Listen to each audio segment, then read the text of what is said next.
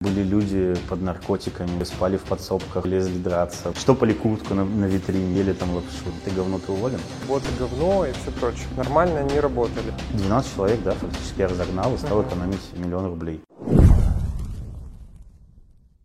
Друзья, это на самом деле первый опыт, первый эксперимент для меня. Меня зовут Максим, я занимаюсь маркетингом, занимаемся мы в Питере давно и всю жизнь мечтали о том, что нужно говорить с людьми, потому что самое главное сейчас это люди и то, как мы друг с другом общаемся. Я очень много смотрел каналов на Ютубе, и все эти каналы, они такие немножко не знаю, космические, что ли. Там э, все люди, у них миллиардные обороты, они живут уже далеко не в России. Сейчас, подожди, сейчас я же к тебе подводку сделаю. То есть они все какие-то совершенно не те. И тут мне понравилась одна мысль, что малый бизнес, он как раз и создает экономику. И я понял, что мне хочется поговорить не с вот этими людьми, которых, возможно, все знают, которые приносят вот эти пресловутые просмотры, лайки, а мне захотелось поговорить с обычным бизнесом, с тем самым, который делает нашу экономику, который работает здесь, с нами, прямо здесь, сейчас. Когда вы выходите на улицу, вы всегда с ним сталкиваетесь.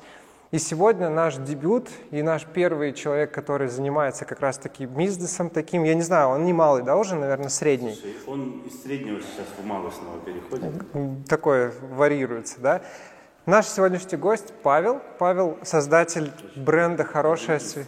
Один, да, я буду э, поправляться по ходу. Один из создателей бренда «Хорошая связь» — это салоны сотовой связи, которые есть по всей России уже, да? Ну, фактически от Мурманска до Омска на сегодняшний день. Вот, ну, собственно, мы и начали уже говорить про эти самые салоны. Расскажи вообще про свой бизнес — я, наверное, сейчас еще такой план наш на разговор сразу же поставлю. Я бы хотел поговорить вообще глобально о трех вещах, э, которые, на мой взгляд, вот они ну, формируют человека. Первое – это твой бизнес, да, то, какой у тебя бизнес, твои бизнес-процессы, цели, стратегия, видение, все, что тебе покажется интересным рассказать и поделиться.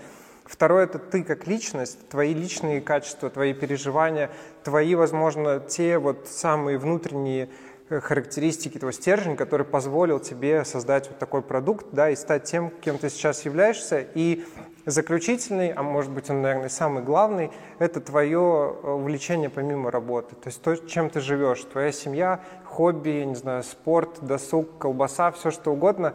Э, вот в таком формате пойдем. Предлагаю начать как раз с бизнеса. Расскажи немного о том, что есть сейчас, с чего начинали, как вообще все ушло.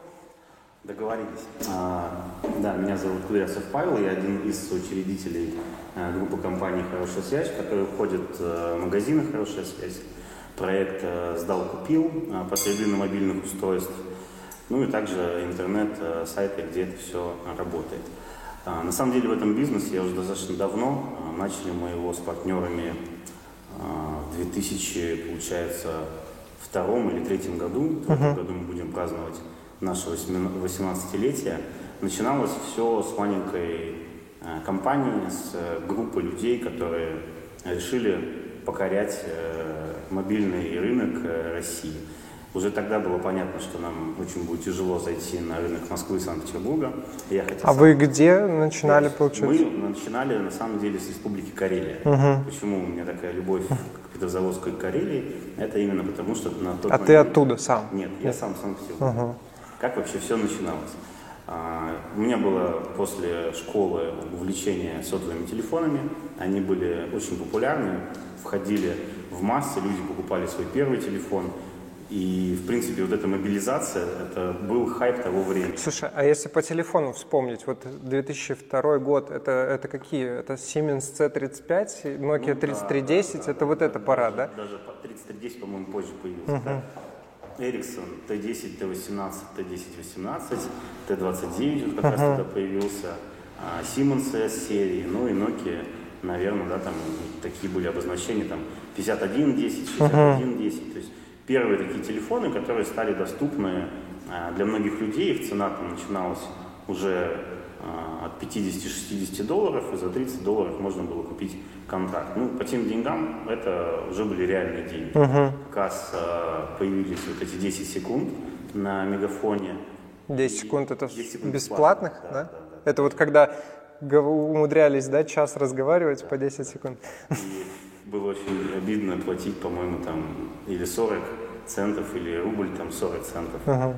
за то, что ты проговорил 11 секунд. Тогда uh-huh. даже была такая фишка, выпускались телефоны а, с биперами, которые пикали на 9 секунде, а верхом вообще а, были телефоны, которые отключались ну, вообще на 9 секунде, да, и ты перенабирал. И это было просто супер, тогда вся молодежь так общалась. Потом зашел МТС uh-huh. на рынок Санкт-Петербурга и сделал внутри сети, по-моему, рубль, и все. Это, это уже рублевые взрыв. тарифы, да. Это был просто взрыв, uh-huh. да, когда все стали покупать телефоны. А так как я тогда уже э, был э, человеком увлекающимся, общительным, меня это очень сильно история э, покорила. Я нашел тут же людей, которые продавали телефоны оптом. Я стал э, читать всякие журналы, статьи, ходить по магазинам, это все трогать, ну и фактически стал в этом разбираться. Uh-huh. У меня появилась какая-то экспертность, ко мне стали приходить друзья, знакомые, там, советоваться. Через меня стали покупать телефоны. И они приходили, просили, да, подобрать телефон да, там говорили, них. что, что uh-huh. можно купить, так как я знал несколько оптовых компаний, uh-huh. я мог туда поехать, э, взять у них деньги, поехать, uh-huh. купить телефон, заехать, купить контракт, чехол, заработать на этом там 20, 30, 40 долларов uh-huh. и здорово провести студенческий свой вечер. Но при этом у тебя еще ни точки, ничего не было. То есть да, ты как... это вот угу. именно, можно сказать, такая а, барыжническая схема. Угу. Плюс начали появляться люди, которые там хотели уже поменять свой первый телефон, им не нужно было у них телефон купить, а, им новый продать, а это uh-huh. старый куда-то тоже продать. И uh-huh. тогда можно сказать... То есть ты первый трейдин запустил в России а, телефон? Тогда, да. Uh-huh. Трейдин, он не назывался трейдином, uh-huh. но это была такая классная история, на которой можно было заработать. И так как э, я стал очень со многими людьми общаться, получилось, что в какой-то день ко мне пришел э, дядечка и сказал, слушай, у меня там есть магазин чайников и утюгов, хочу продавать сотовый телефон. Uh-huh. И фактически отдал мне его под управление. А уже потом, э, спустя, там, по-моему, год или полтора, э, в этот магазин зашел мой будущий партнер, который тоже мне предложил покупать у них телефон. Он зашел как покупатель, как... Он зашел как поставщик. Угу. Они тогда занимались а. И это те, кто, кто сдал, да, уже телефон уценка? Да, да угу. очень была тоже популярная тема. Когда были табличники на Садовой, которые продавали телефоны. Ну, я помню, это мои школьные еще годы, когда я, у меня любимое развлечение было, когда приходишь в продуктовый магазин и стоишь вот этой витрины, где бэушные телефоны стоят, и ты вот так вот разглядываешь, смотришь, сколько там памяти, мегапикселей в камерах, тогда, полифонии. Это, это еще не та... Калькулятор, змейка и лучшем случае функция набрать мелодию. Угу. Причем, а, если была хотя бы одна, а, ее можно было набрать на бригаду или еще что-то. Как-то уже такие в журналах, помню, да, были на последней странице? Там это, за... уже, это уже другое время, ты, uh наверное, немножко меня младше, uh поэтому ты помнишь это. Тогда телефон а, был экран как у калькулятора фактически. uh И первые-первые модели, такие как действительно там Nokia, может быть, 5110 и 61, 10, 60, 50, они начали добавлять там какие-то будильники, игры и все остальное. Uh-huh. Телефоны на тот момент были очень простыми, и только-только начинали появляться какие-то интересные модели. Когда у меня уже был магазин, тогда уже а, рынок шагнул вперед. Я помню, это уже продавались телефоны уже даже с первым, по-моему, цветным дисплеем. Это Т-28. Вот то время прикольное тем, что телефоны обновлялись кардинально. Да? То есть uh-huh. с калькулятора он а, становился там и будильником, и записной книжкой. А дальше он становился телефоном с цветным дисплеем. Дальше к этому цветному дисплею там камера там появилась, да. Камера, ага. да. И тогда был каждый фактически там год-два прорыв. Ты вспомни, какие они были классные, красивые. Сейчас uh любой телефон, он похож, в принципе, на iPhone, да? Слушай, у меня был такой этот период, я помню, мне от мамы достался C35 Siemens. Это был мой первый телефон. И у меня, вот, знаешь, это воспоминание. Я сижу на заднем сиденье машины, и папа подарил маме вот этот телефон. И она его держит в руках, и они такие, какой он аккуратный, какой он клевый, какой обтекающий, какая маленькая антенка на нем. И я такой сижу тоже, прям супер. И вот проходит, я не знаю, лет там 15, я нахожу его где-то заваленным там в ящике, когда родители... Да, да, да, и то есть там вот и мы это называли э, супер аккуратным, там щель какая-то в нем, там он действительно как булыжник выглядит, я думаю. Если ты захочешь поностальгировать, у нас есть музей с этого телефона.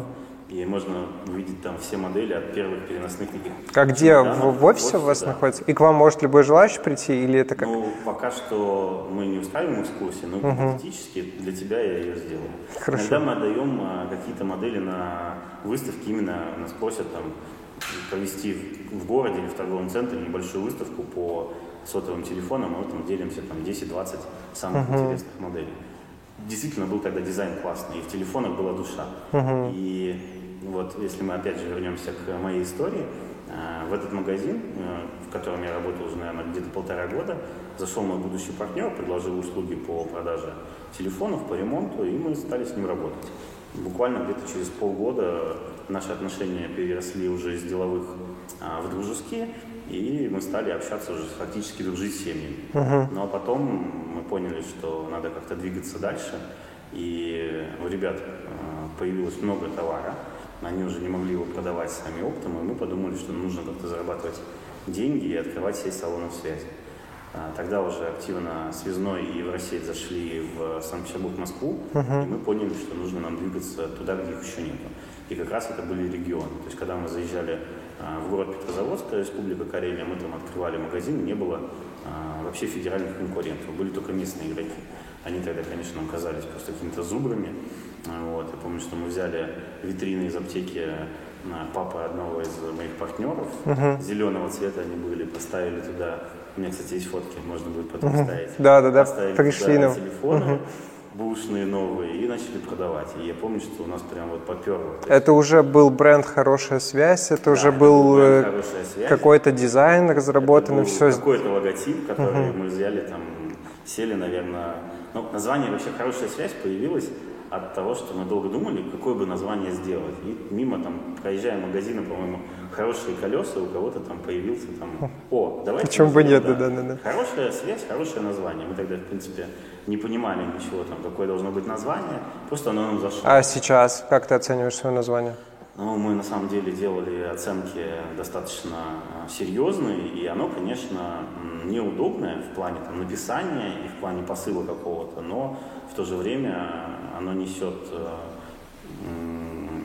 какую-то положительную энергию, и мы решили ее оставить. С другой стороны, за 17 лет уже, наверное, оно и вошло плотно в массы. Ну, там, где мы представлены давно, да, но угу. фактически, когда ты будешь открываться в каком-то новом регионе, там рога и копыта, хорошая связь или связной, разницы уже никакой нет. А, получается, ты начинал в тот же самый момент, когда вот Евросеть совершала свой там знаменитый прорыв. А почему у вас не получилось, или вы не хотели так же, или какая-то бизнес-модель другая была? Почему когда, не стали таким проектом? Когда мы открывали свой первый магазин уже хорошей связи, а, тогда в Евросети, наверное, было, я не знаю, 500 или 600 магазинов, и это был совсем другой уровень бизнеса. То есть uh-huh. это был уровень бизнеса, который для нас был просто уже тогда недосягаем.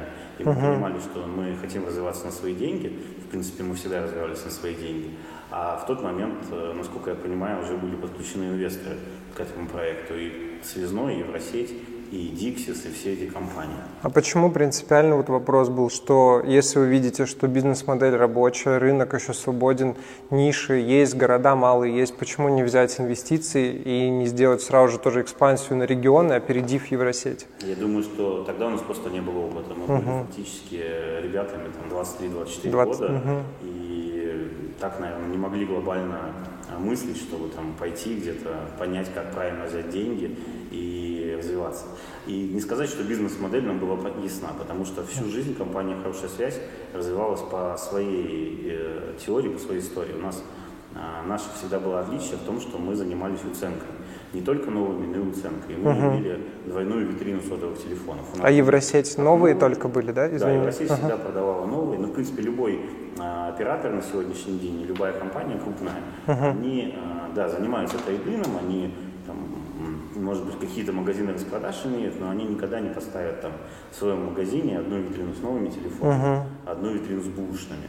А наша фишка была в том как раз то, что можно было человеку прийти, сдать свой старый телефон и купить у нас новый.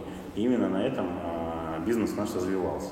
Но так как фактически нету завода по производству бушных сотовых телефонов, мы всегда были ограничены в том, Чуть-чуть чтобы... позади получается, да, всегда? То есть... Мы от... просто ограничены uh-huh. в количестве товара. Uh-huh. И могли привлечь инвестора, допустим, но не могли сказать, что да, вот давай откроем 100 магазинов или там 1000 магазинов, потому что мы не понимали, где Откуда взять, взять столько да, телефонов. Uh-huh.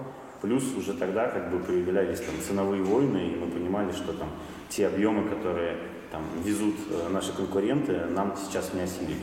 Следовательно, Это, получается, за счет объемов у них новые телефоны дешевле были, чем у вас? У них лучше, конечно, были контракты. То есть угу. они могли с вендоров получать больше бонусов, больше отсрочки и, в принципе, ну, скажем так, иметь преимущество. Угу. А ты сказал такой момент, что вы стали друзьями и потом стали развиваться. Такое всегда, знаешь, у всех есть момент. Мне кажется, первый бизнес все всегда начинают с друзьями, потому что, наверное, это естественно для всех. Э, вот э, сквозь вот этот вот опыт, который ты уже прошел, смотря, э, правильно ты считаешь, что ты пошел с другом, сейчас вы являетесь друзьями или нет, и как бы ты, например, выстраивал сейчас там новые направления? Все советуют не строить бизнес с друзьями, все советуют делать бизнес одному, потому что есть много сложностей. Но есть бизнесы, где принципиально нужно иметь партнера, который силен в какой-то своей области. И здесь надо уметь договариваться. У нас, наверное, до сих пор все договоренности в плане а, взаимоотношений фактически условные. Uh-huh. И у меня там есть какие-то компании зарегистрированные меня, у моих партнеров мы никогда не делили это, uh-huh. потому что всегда там, на 100% доверяли друг другу, и за это время наша, в принципе, дружба это доказала. Самое обидное, что когда мы стали работать ближе, мы стали меньше дружить и общаться. Uh-huh. стали больше... Сместился фокус, да, да на, на бизнес. Работе, uh-huh. И иногда там перестали даже проводить время вместе. То есть, когда ты работаешь с человеком, а потом еще с ним проводишь время, но 24 часа нужно отдыхать. Uh-huh. Поэтому в данном случае, наверное, мы а, бизнес поставили а, выше дружбы. Uh-huh. У нас очень хорошие отношения, но все-таки в первую очередь мы партнеры, которые uh-huh. дружат, а не друзья, которые работают вместе. И один э, из моих партнеров, у меня их два, сейчас даже отошел от бизнеса, он занимается другими проектами. А я с э, вторым партнером занимаюсь именно оперативным управлением. Ну, ты находишься, да, в операционке да, до сих пор? Поделили угу. полностью с ним компанию. Там он отвечает за одну часть отделов, и я за другую. У нас кабинеты там дверь в дверь, мы постоянно общаемся и решаем вопросы, но в то же время, как бы, скажем так, у каждого власть э, в каких-то своих э, сферах фактически полная, но есть вопросы, где мы всегда собираемся и принимаем совместное решение. Угу. Поэтому, если говорить о совете, я э, всегда говорю, что это должен человек понимать, что он делает. Если он э, не уверен или э, нет у него такого опыта, конечно, лучше всегда все взаимоотношения подкреплять документами, бумагами, соглашениями и договариваться на берегу. Это самый главный вопрос. Я еще очень, очень важный момент я для себя узнал. Э, мне понравилась мысль, что когда ты создаешь только проект, когда вы вместе вот думаете о том, как он будет развиваться, распределяете роли, очень важно прописать сразу же условия выхода одного из участников. То есть именно рассказать о том, что будет в том случае, если кто-то начнет заниматься чем-то другим, какие-то интересы появятся. Я думаю, ты знаком со списком из 100 вопросов, на которые да, да, да, да. прежде чем заниматься бизнесом. А ты проходил его, кстати? А, тогда нет. Я сейчас о нем знаю, но тогда его не проходил. Но какие-то главные моменты, да, там, как мы будем расходиться, мы, конечно же... Я, кстати, могу тебе сказать, что я с этим списком вопросов познакомился, когда думал о совместном проекте, mm-hmm. и как раз-таки мой потенциальный партнер пришел со списком этих вопросов, и я на тот момент подумал, что если человек настолько не доверяет мне, то я не буду с ним связываться. Вот. И я, мы с ним не стали ничего совместно делать, но вот список вопросов я оттуда вынес, и, наверное, сейчас я считаю, что это уже такое правильная практика, и его предложение было верным. Слушай, скажи, мы сейчас поняли, с чего ты начинал. Э, я считаю, что твой путь, который ты прошел, он достаточно интересный с точки зрения результатов, которые есть сейчас. И как вы пришли к тому, что есть сейчас? То есть как вы развивались, что вам позволило развиться, на твой взгляд?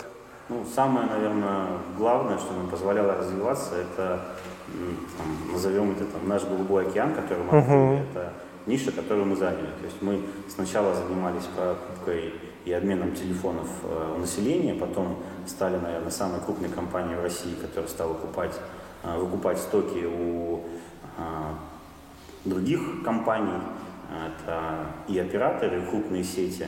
Нам очень удачно зашли все кризисы, которые были в России, и восьмой год, и все остальные, потому что на фоне того, когда рынок падает и магазинные сети банкротятся, есть возможность купить дешевый товар. Uh-huh. Наша как раз была сила в том, что мы умели а, продавать дешевый уцененный товар, дешевый уцененный телефон. Uh-huh.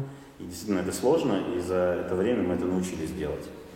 А вот получается, получается, мне кажется, что раньше, ну вот уже мы да, говорил сегодня про это, практически в каждом магазине я помню вот эти вот ларьки с бэушными телефонами. Сейчас я их, ну не знаю, я вот их не помню, чтобы я куда-то зашел и встретил их.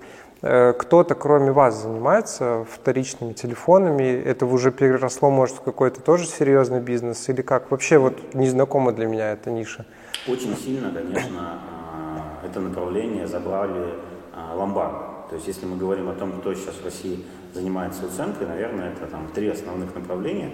Это ломбарды, которые используют телефон, ну, как золото, как э, какую-то технику.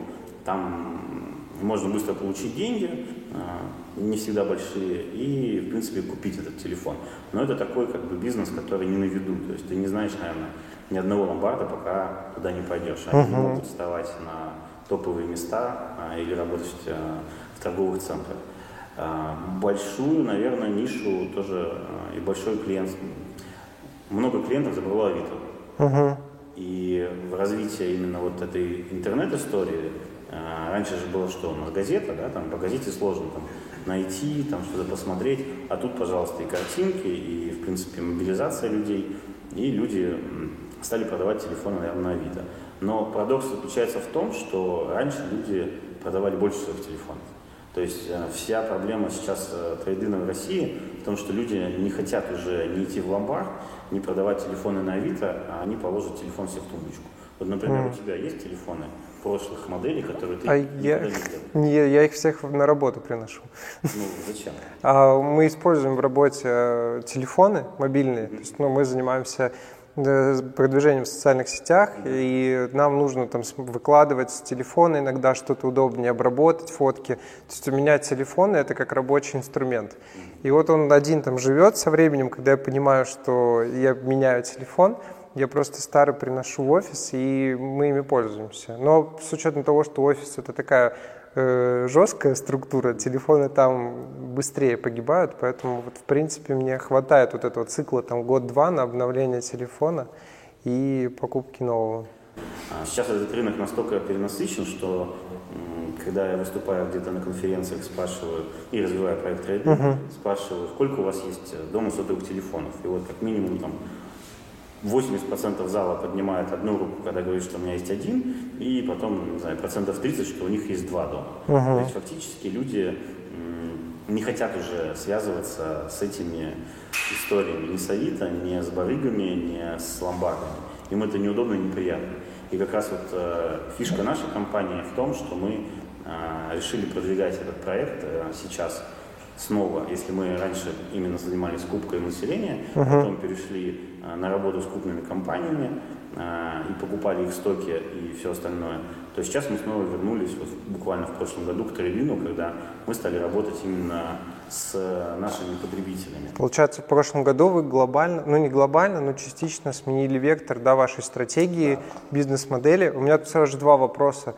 Первый – это вообще занимаетесь ли вы планированием стратегическим, описываете там бизнес-модели, и как-то у вас это все формализовано, стратегия развития, или ты придерживаешься больше такого вот стихийного, краткосрочного менеджмента? Могу сказать, что наш бизнес, он очень стихийный, потому что буквально то, что происходит, там, я не знаю, за эту неделю, это кардинально меняет там, uh-huh. всю бизнес-модель на следующий год. А то, что происходило в прошлом году, кардинально поменяло а, нашу стратегию на это.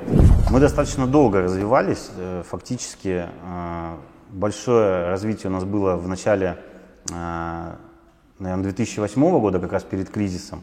Мы тогда работали плотно с операторами, получали кучу денег за сим-карты, тогда это просто было золотое время. Вот сколько ты продал сим-карт, столько тебе денег заплатили. И в преддверии кризиса как раз наращивали нашу сеть, потому что понимали, что на этом можно заработать. Uh-huh. А пришел кризис, а, мы понимаем, что у нас есть огромная сеть, там порядка 50 магазинов на тот момент, для нас это было много, потому что это было всего лишь в трех или четырех регионах, то есть нужно понимать, у нас там, например, там, Сейчас один магазин на большой город, а тогда их было 15 на большой город. И тогда концентрация была просто дикая, даже, может быть, больше, чем сейчас. И пришел кризис, и мы понимаем, что нужно сокращать сеть. а все вокруг банкротятся, и у нас появляется дешевый товар, и мы думаем, что нам делать, выходим на переговоры с одним оператором, который нам обещает, там, по-моему, полтора миллиона долларов за нашу сеть, и мы понимаем, здорово, мы сейчас ее продаем просто, ну, а что мы продаем? Мы просто продаем договора аренды. Тут же открываем такую же, более эффективную, и в ус не дуем но э, ничего не получилось. Не получилось сделка, продать, да? Сделка, То есть вы да, пошли в нее? Да, не... сделка сорвалась, и тогда у нас была первая волна закрытий, когда мы сократили розницу почти в два раза, закрыли неэффективные салоны. Но, в принципе, то время вспоминаю очень хорошо, потому что куча компаний, которые банкротились, появлялась куча товара, и мы на нем хорошо зарабатывали. Uh-huh. И так где-то было до 12-13 года. Потом мы поняли, что все-таки нам нужно там, менять концепцию, мы сделали новый дизайн, поняли, что мы уже можем конкурировать с крупными сетями, потому что а, все федеральные мелкие компании уже ну, фактически перестали существовать. Если мы когда заходили изначально в какой-то маленький город, были местные игроки и не было федералов, то сейчас кардинально поменялась ситуация. Сейчас местных сейчас вообще нет? Местных да? почти вообще нету, да, это uh-huh. остались какие-то единицы. И остались одни федеральные компании. И мы, видя, что у нас, в принципе, магазины работают хороший плюс, есть э, товар, мы понимаем, где его можно брать, мы стали открывать э, новые салоны и прямо уже рассчитывать на всю Россию. У нас был план это заходить во все города плюс 300-500 тысяч, иметь там один магазин. Скажи сейчас, вот давай перейдем к текущей ситуации. У меня просто вот рассказываю примеры жизни, который произошел со мной на прошлых выходных. Я зашел в торговый центр, прям сразу же я наткнулся на хорошую связь, которая была заклеена, скидки-скидки на телефоны. Угу. Сразу же напротив я вижу Теле2, рядом вы прям вот стоите стена к стене МТС, Билайн и там еще что-то, связной, по-моему. То есть вот на одном там буквально пятачке находится сразу же пять магазинов, которые для меня по профилю идентичны. А на втором и третьем этаже еще будет ДНС и НВИДИО. ДНС был, я туда как раз и шел. Да, рынок э, на самом деле перенасыщен, и это не мои мысли, это в принципе ситуация такая сейчас, что этот рынок э, ждет очень большая чистка. То есть у нас э, порядка там, в 10 раз раздутая розница сотовая, потому что есть четыре основных оператора, есть игроки, которые просто хотят продавать телефоны. И сложилась сейчас такая ситуация, что фактически на рынке э, нету денег, нету маржи. Потому что есть ряд компаний, которые зарабатывают на абонентах, и для них там минутная маржинальность, она ну, вообще не интересна. Uh-huh. Я знаю, что операторы работают точно в минус, потому что по тем, по тем ценам, по которым они продают технику, на той аренде, на которой они стоят, и ту зарплату, которую они должны платить, uh-huh. она точно генерит минус. И есть компании, там, Евросети Связной, которая всю жизнь работала на то, чтобы там увеличивать э, свою долю на рынке, а, мы все знаем об их долгах, да, там угу. они работали, скажем так, за стоимость своих акций.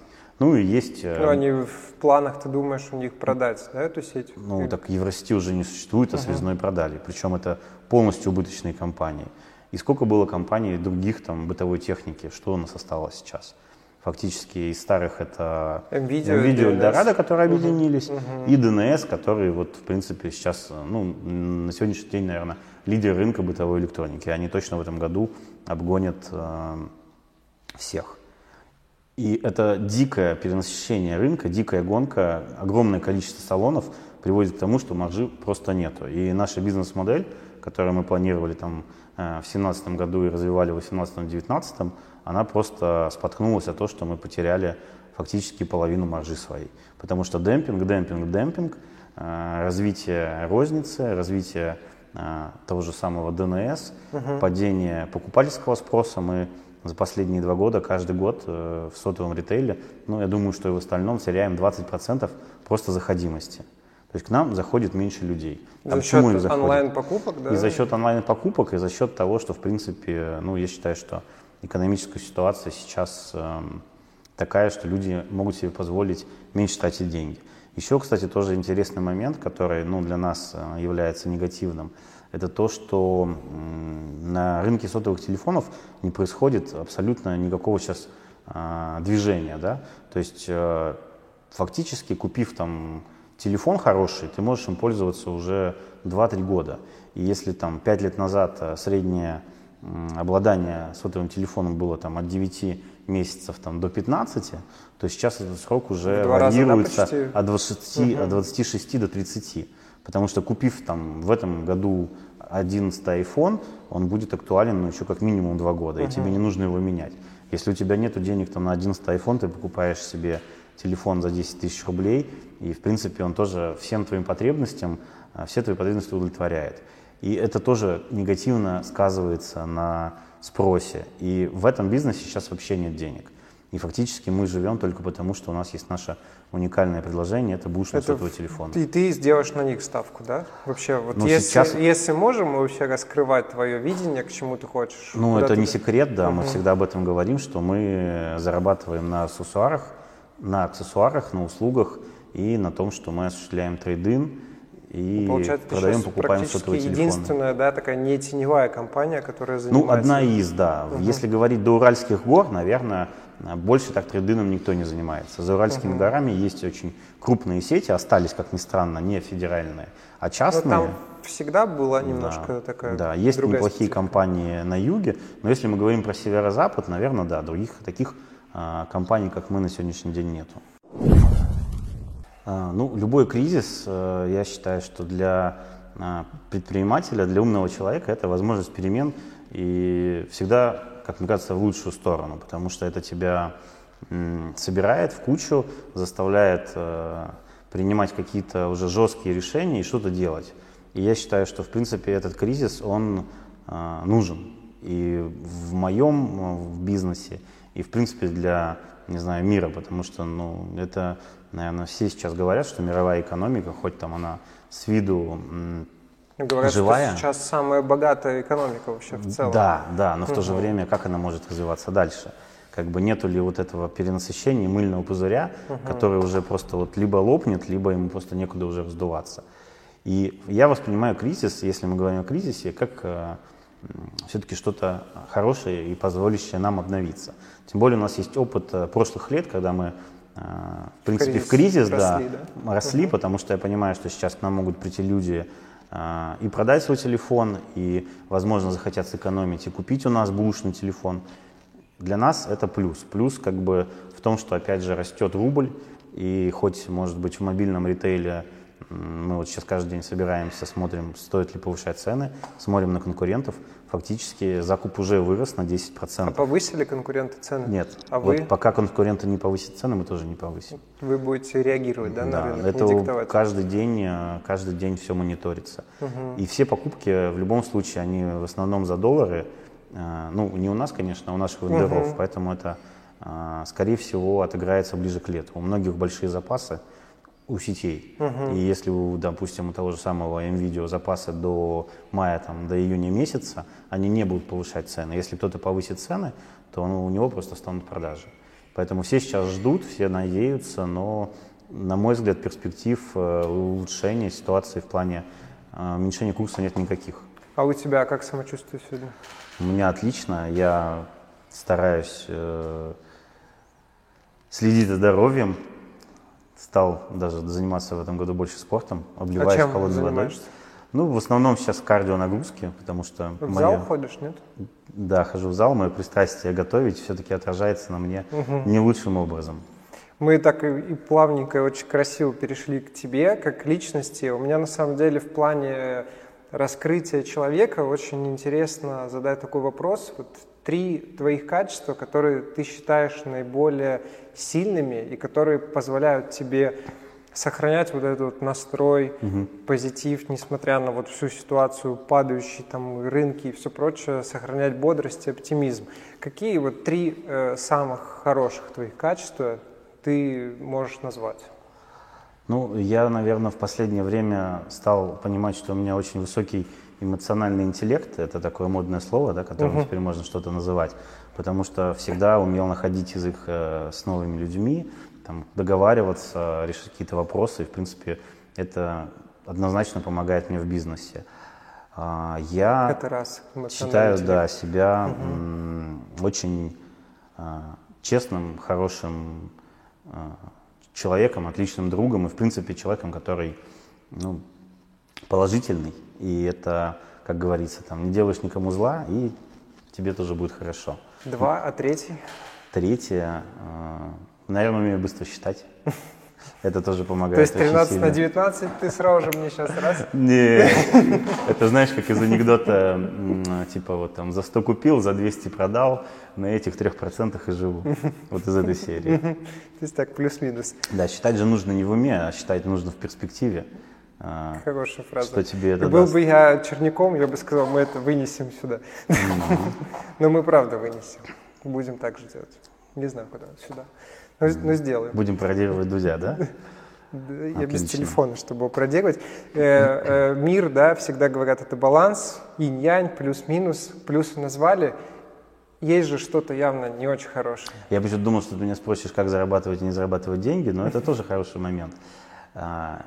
Есть качество, наверное, вот его можно характеризовать как лень. Но есть же лень, а, лень, а есть лень, а, которая говорит, а, называется, то есть а, сохранение энергии, да? И вот умный человек же, он всегда не будет делать то, что можно не делать. А глупый человек будет биться головой об стену, и, возможно, пробьет, возможно, нет.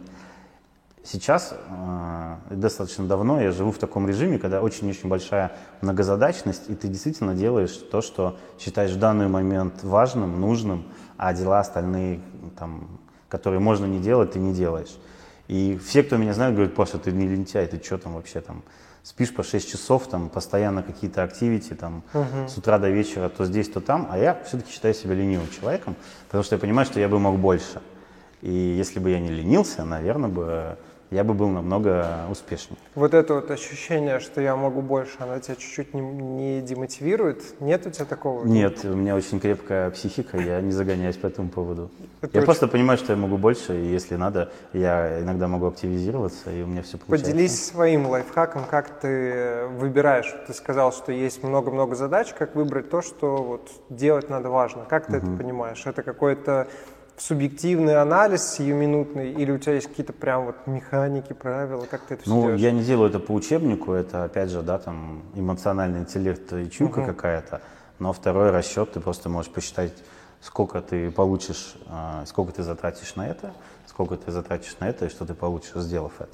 Э, не только про деньги, да, имеется в виду здесь. Ну, мы не говорим, что ты сейчас что-то сделаешь, потратишь, заработаешь столько. Это вообще про энергию, про ресурсы или про что? Вот Ну, в это? принципе, это про все. Зачем тебе, допустим, тратить время на общение с человеком, а, который тебе в перспективе ничего не даст, и ты там не получаешь от него, допустим, ничего, да? И даже, может быть, если тебе это нужно, но ты понимаешь, что а, этот э, человек там негативит, и как сейчас вот мо- модное слово, а, токсичен, да?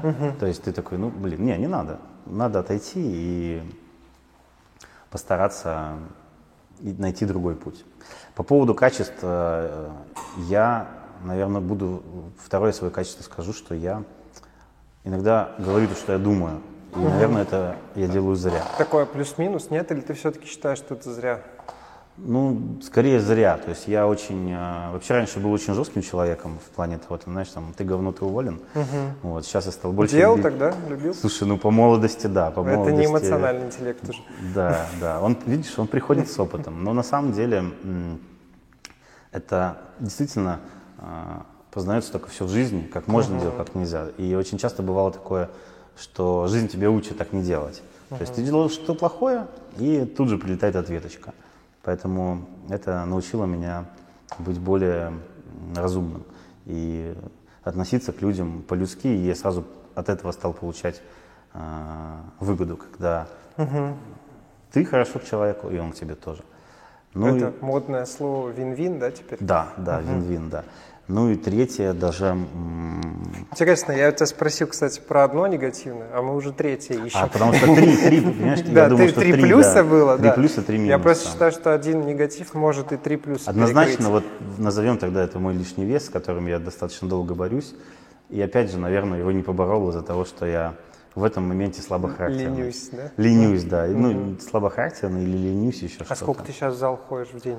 Ну, я день, три, три день, в недели, неделю? нет, три недели сейчас хожу, в принципе, вот я поставил перед собой в этом году цель и похудел уже с э, начала года на 7 килограмм. А цели на год ставишь, кстати? Вот фактически нет, но по похуданию поставил. В этом плане я очень э, недисциплинированный бизнесмен, Мы недавно только поняли вообще, зачем проводить стратегические сессии и какие-то цели, потому что, еще раз говорю, наш бизнес очень быстро может меняться. Вот мы сегодня купили там, не знаю, товары там на 100 миллионов уценки, и мы должны поменять все там, концепцию угу. магазина, другое торговое оборудование, там, но техники это уже продаж. Еще раз сегодня мы с тобой модно да, с вами говорим да. agile, да, вот этот да. подход гибкий, чтобы быстро перестраиваться.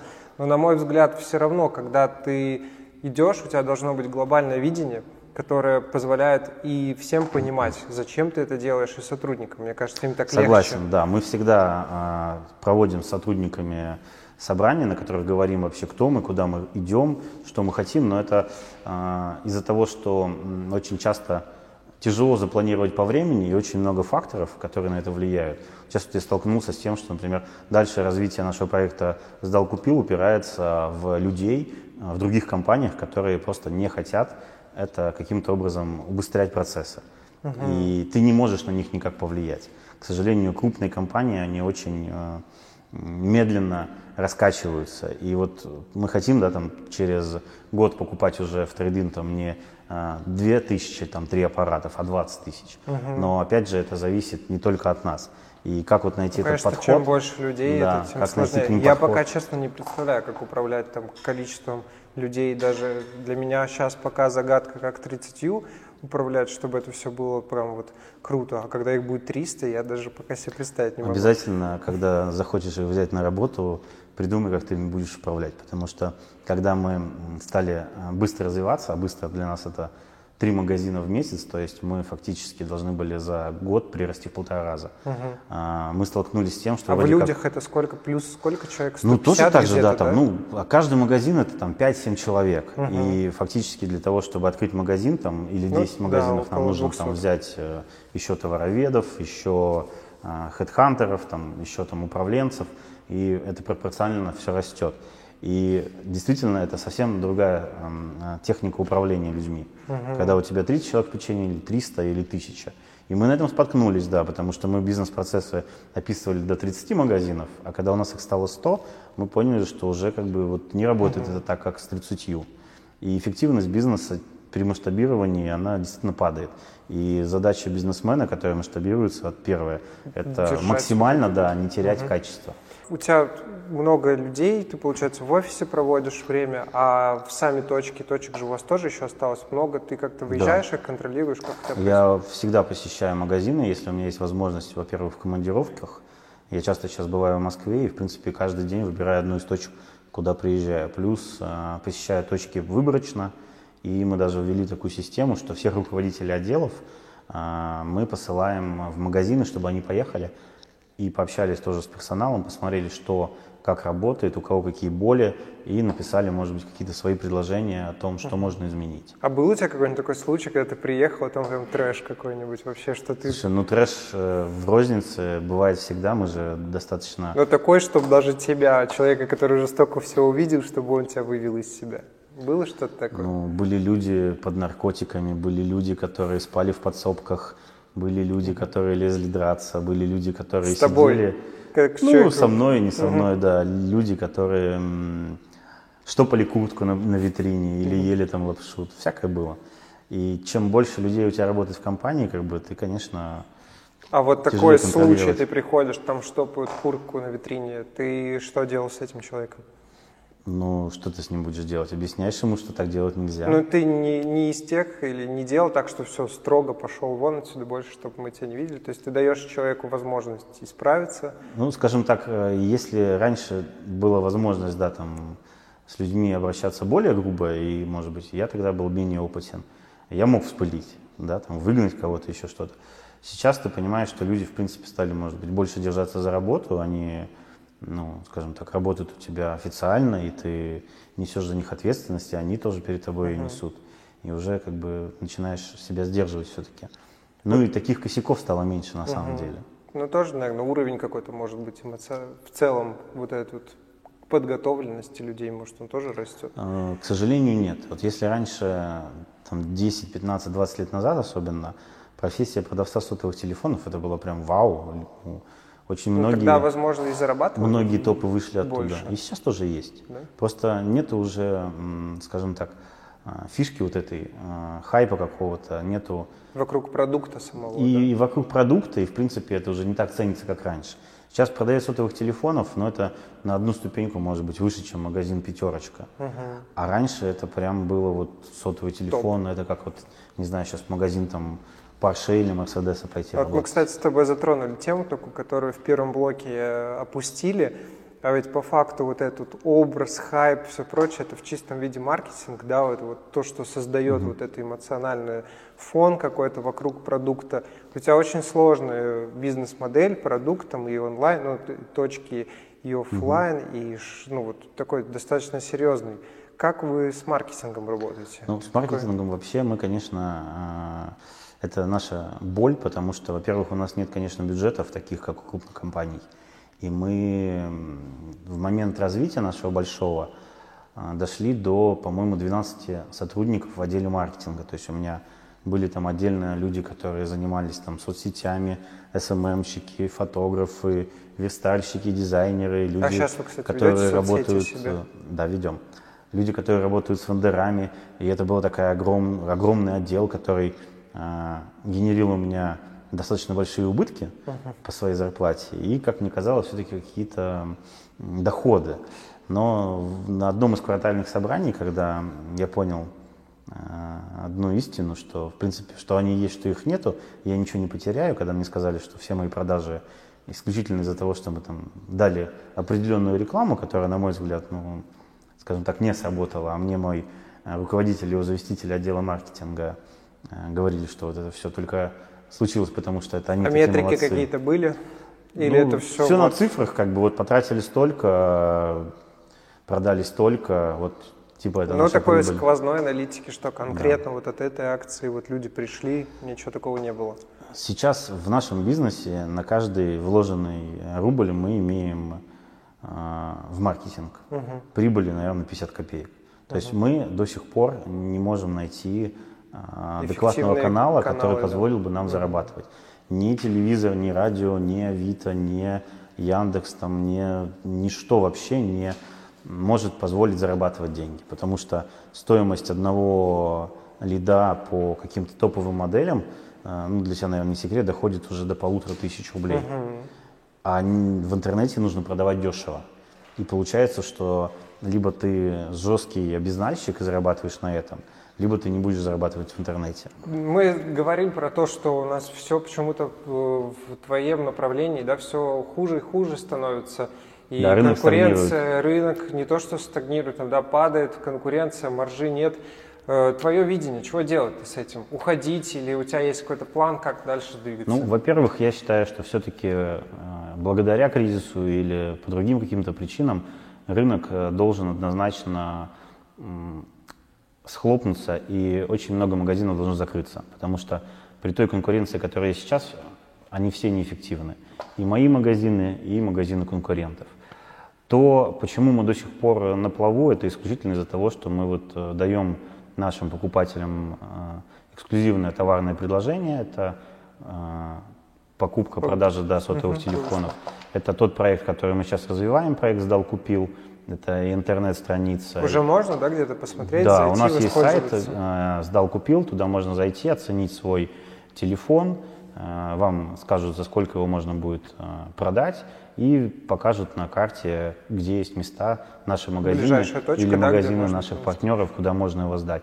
Причем мы позиционируем этот проект как действительно честную цену, потому что мы являемся не перекупщиками, такими как наши конкуренты или барыги с Авито, а мы покупаем телефон у человека за, за достаточно высокие деньги угу. и сами его продаем в наших магазинах. Поэтому вот эту дельту, которая а есть... Вы что-то делаете с телефонами? Мы можем максимальную дать. Сейчас общался недавно с человеком, которого бизнес заключается в том, что он восстанавливает ноутбуки, то есть он тоже скупает угу. ноутбуки, их э, немножко там приводит в тонус какой-то, чистит э, и продает как восстановленный. То есть ну, это не новый, не БУ, угу. это что-то между. А вы что-то делаете с телефонами? Вообще вот э, с телефонами, как говорится, такую вещь, как рефреш мы не делаем, потому что э, иногда нет смысла ставить китайский корпус или китайский э, не царапанный дисплей взамен там оригинального. Угу.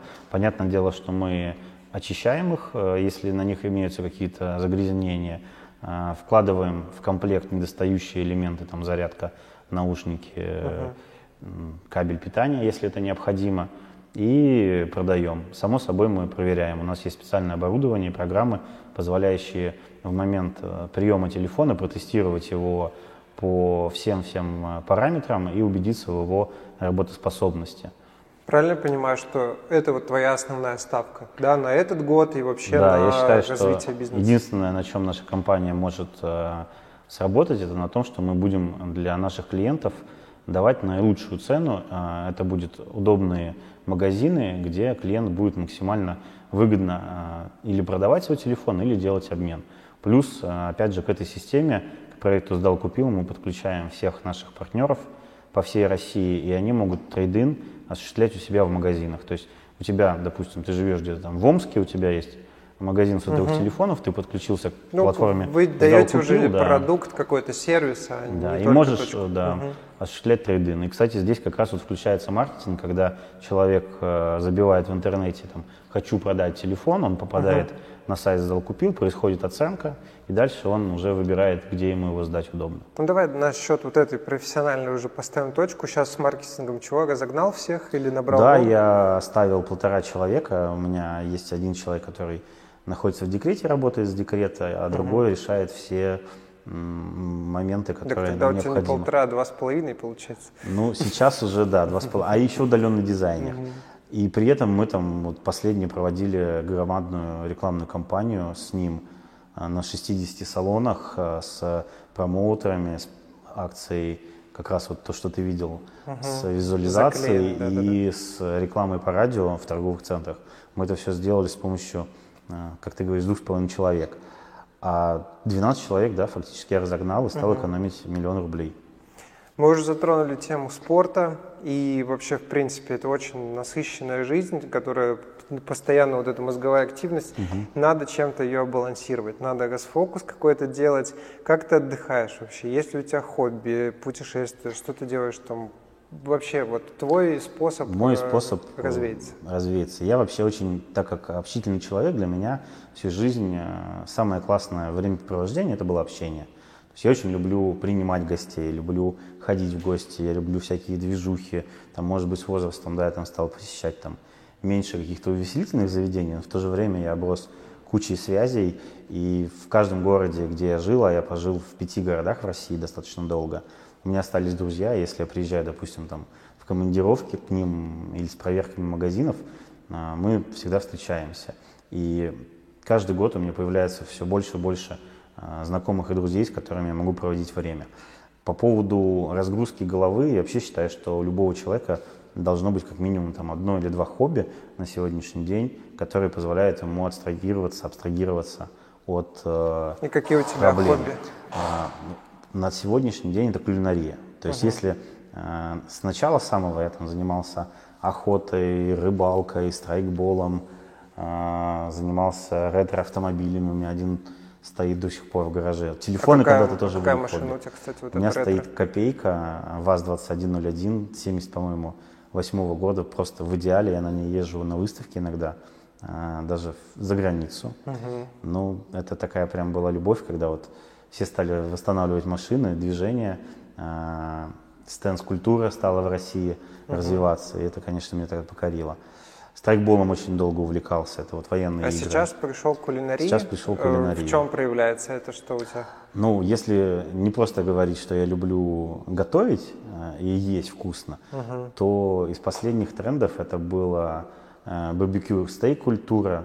Я построил себе офигенный гриль с вертелями, с коптилкой, там, с жаровней. Ты у себя дома, да? Да, у меня угу. есть на улице такая классная штука, чудо-печка, и там это все можно делать. А потом стал эм, осваивать уже колбасоделание, вяленье мяса. Вот э, на сегодняшний день могу сделать любую сыровяленую колбасу, там, фуэт с белой плесенью, чуриза, вот эти итальянские темы. А буквально месяц назад открыл для себя сыроделение. Uh-huh.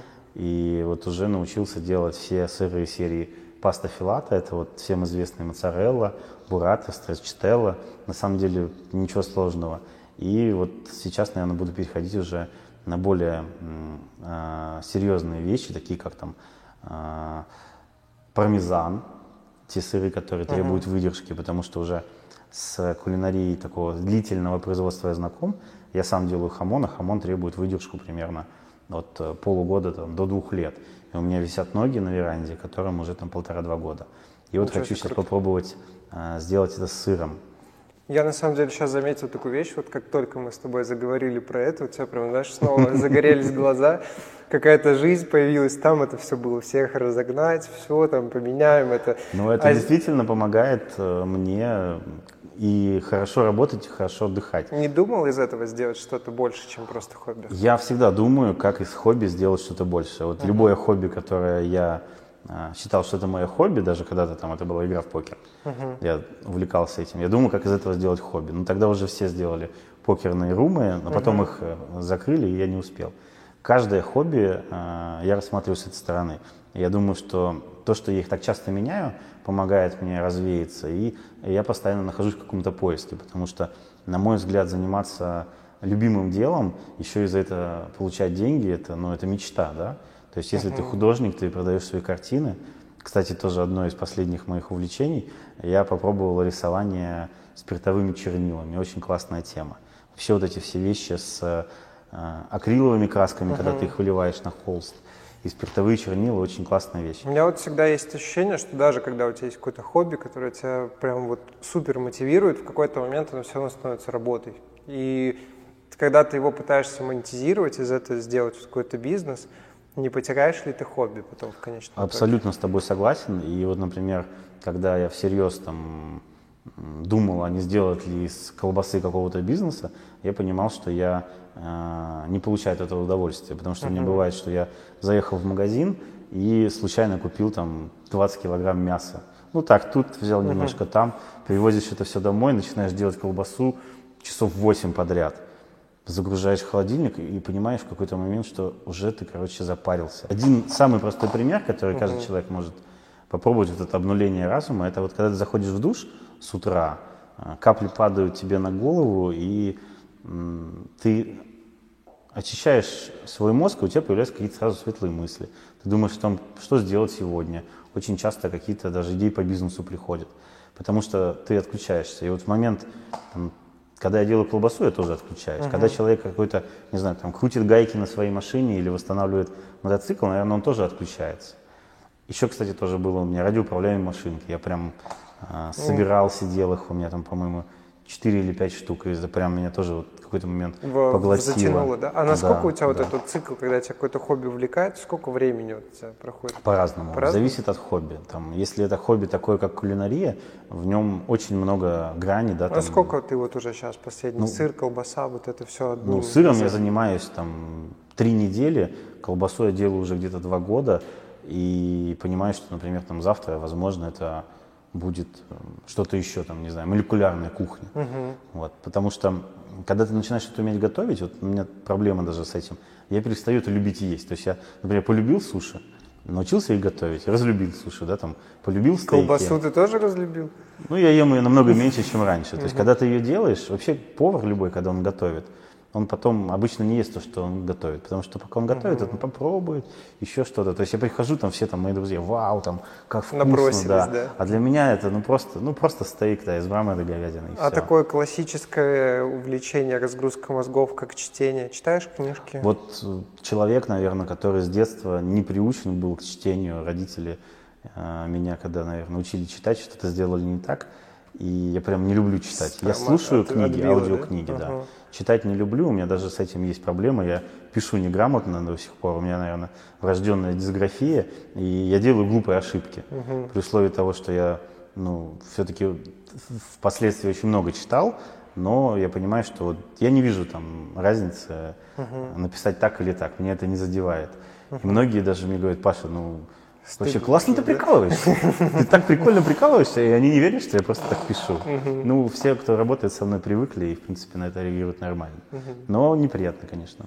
Слушай, я хотел э, такую заключительную, не знаю, может быть, просьбу сделать. Э, мы занимаемся бизнесом, и я хотел бы для тех людей, кто смотрит нас, я думаю, что потенциально те, кто тоже занимается бизнесом, у них всегда есть какие-то сомнения, всегда есть какие-то опасения или еще что-то. Вот можешь дать, например, один, что ли, совет такой, который позволил бы им, может быть, верить в себя больше, заставил бы их так мотивировать или еще что-то. Может быть, твой там успешный пример, или что бы ты им посоветовал?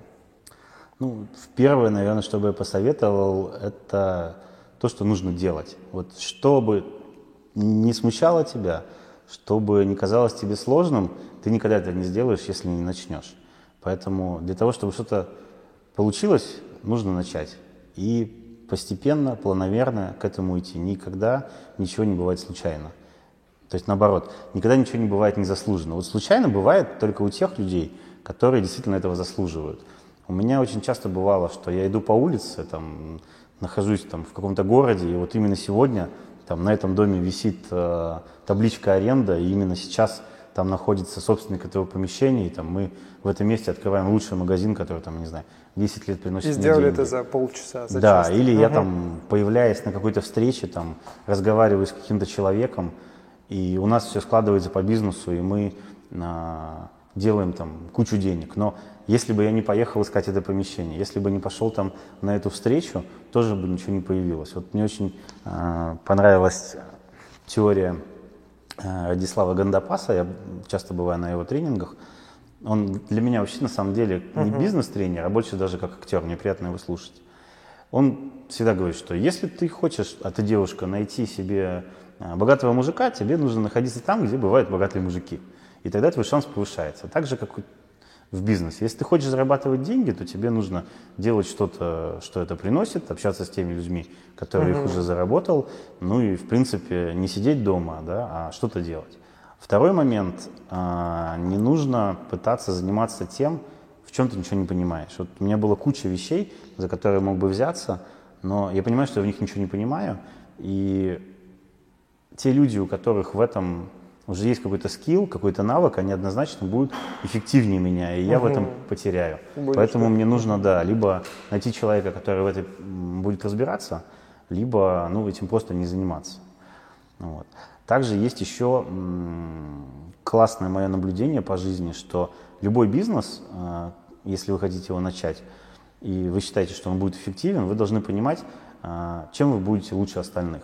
Сейчас, получается, ты есть на Ютубе. Э, нет, у меня нет на Ютубе. Есть Я есть в ВКонтакте и есть в Инстаграм, да. Ссылки появятся у нас здесь да, сразу у меня же. есть отдельная страничка в Инстаграм, Паша жарит, где можно увидеть, в принципе, все, что я делаю. Да, То есть это уже такое колбаса, хамон. Хобби, которое вот оно вот уже развилось хотя бы да, в какой-то да, блог. Да. И самое прикольное, что я выкладываю какую-нибудь колбасу а, в Инстаграме, которую я сделал или сыр, или там бриски закопченый. Мне тут же пишут мои друзья и совершенно незнакомые люди.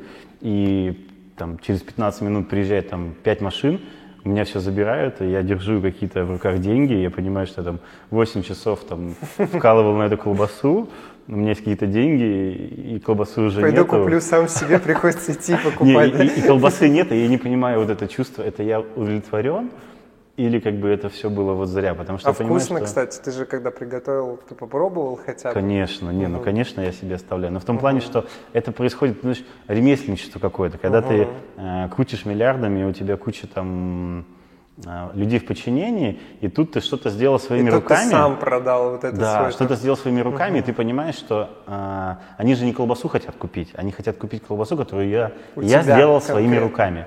То есть я ее м, красиво там сфотографировал, там что-то написал. И вот э, вопрос уже не в цене. То есть я могу сказать, что я продаю колбасу однозначно дороже, чем она стоит в магазине. И не только потому, что она должна стоить дороже, потому что она там Из из мяса, да, Мгм. а просто потому что, ну вот, э, люди готовы э, покупать ее именно у меня. И там... Ну вот мне кажется, это и есть уникальное торговое предложение. Я вообще хотел бы, знаешь, такой некий, может быть, итог подвести. Вот мы говорили про разные направления. Везде фигурировало одно, э, то, что ты должен чем-то отличаться и соответствовать этому образу. Правильно, вот могу я так сказать, подвести такое сегодня логику, что вот твое уникальное торговое предложение – это прям вот must-have, что должно быть у любого там бизнеса, хобби, которое перерастает в бизнес. То есть всегда, когда ты что-то делаешь, ответь себе на вопрос, чем ты отличаешься от других и чем ты будешь лучше других. Да, абсолютно все верно. Либо ты что-то делаешь такое, что не делают э, остальные, либо ты что-то делаешь просто более эффективно. У меня есть такое предложение. Нас смотрят все-таки творческие, креативные угу. и смелые ребята. И у тебя есть новый проект, да, вот «Сдал, купил». И как ты смотришь на то, чтобы мы предложили поучаствовать в некоторой активности, за которую получили бы клевый от тебя подарок-бонус? Что ты Отлично. можешь предложить в качестве подарка, за которого мы повоюем? Ну, я думаю, что, э, я не знаю, когда выйдет это видео, но в любом случае на тот момент у меня будут какие-то вкусняшки, сделанные моими руками. Поэтому что-то из них э, я готов презентовать. Тогда предлагаю следующий обмен – с тебя супер вкусняшки, сделанные твоими руками. С нас э, концепт идей того, как креативно продвинуть проект «Сдал, купил». Отлично. Что угодно, начиная от слогана, заканчивая татуировкой концепцией, на татуировкой на да, тех самых местах. Э, в общем, что угодно, что-то, что позволит рвануть проект, мы тебе покажем. Ты сам посмотришь, выберешь, скажешь, что good, и ждем ценный вкусный Да, если идея будет топчик, то поверьте, просто порадуйтесь. Может быть, будет и отдел маркетинга тогда, плюс один mm-hmm. человек. Да, или вот и другого.